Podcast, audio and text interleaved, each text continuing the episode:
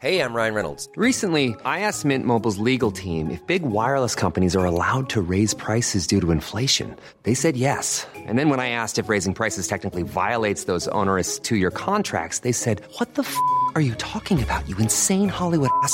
So to recap, we're cutting the price of Mint Unlimited from $30 a month to just $15 a month. Give it a try at mintmobile.com slash switch. $45 upfront for three months plus taxes and fees. Promo rate for new customers for limited time. Unlimited more than 40 gigabytes per month. Slows. Full terms at mintmobile.com.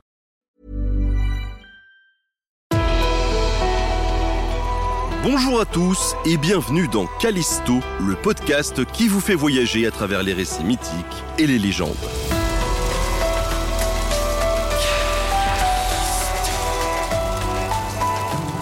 Aujourd'hui, l'histoire de Narcisse et de son incroyable beauté.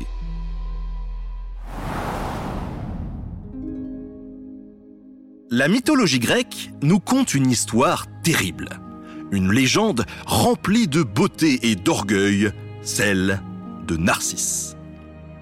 Né de l'union du dieu Céphise et de la nymphe Lyriope, Narcisse était d'une splendeur éclatante. Tirésias, le célèbre devin, avait prédit, je cite, qu'il vivrait très vieux à condition qu'il ne se voie jamais.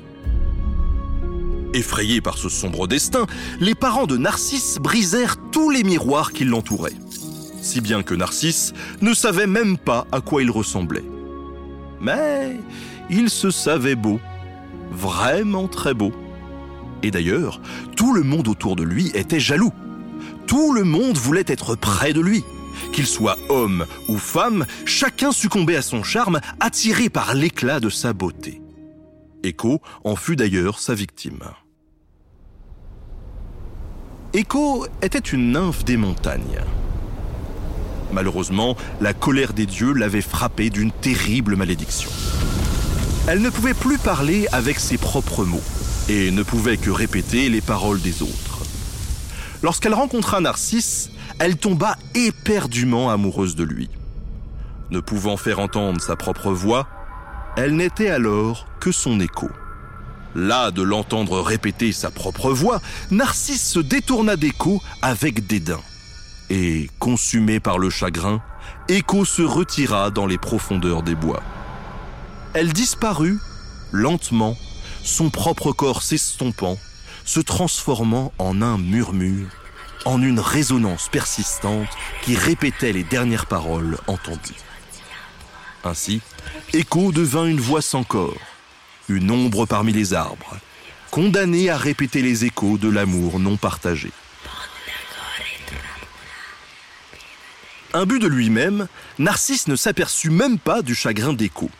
Et de toute façon, il n'accordait d'importance à personne. Jour après jour, il rejetait toutes ses prétendantes. Submergée par la tristesse, une jeune femme adressa ses tourmentes aux dieux. Et Némésis, la déesse de la juste colère, entendit ces mots. Elle prononça alors une sinistre sentence. Que celui-là qui n'aime aucun autre s'éprenne de lui-même.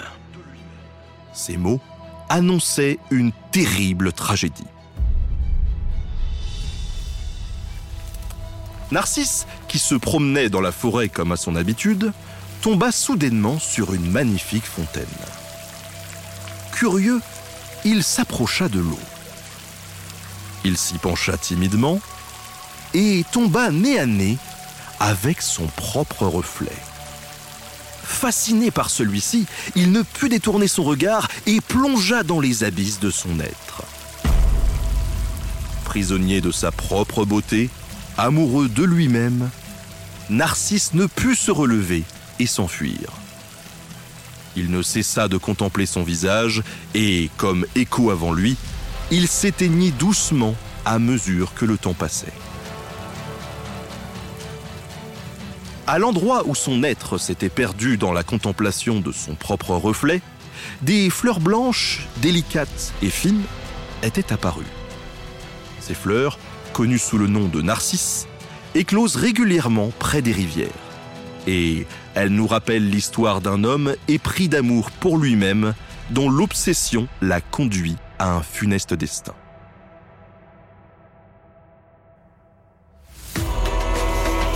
Le podcast Callisto, c'est des mythes et des légendes. Alors abonne-toi pour ne pas louper les prochains.